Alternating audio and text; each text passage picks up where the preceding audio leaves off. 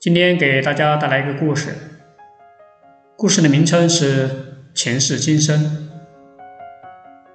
从前有一个书生和未婚妻约好在某年某月某日结婚，可到了那一天，未婚妻却嫁给了别人，书生受到了打击，就一病不起。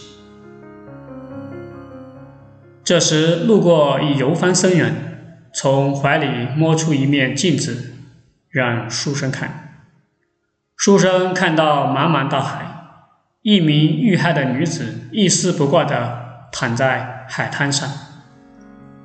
路过一人，看一眼，摇摇头，走了。又路过一人，将衣服脱下给女尸盖上，走了。再路过一人，过去。挖了个坑，小心翼翼把尸体掩埋了。僧人解释道：“那具海滩上的女尸就是你未婚妻的前世，你是第二个路过的人，曾给了她一件衣服。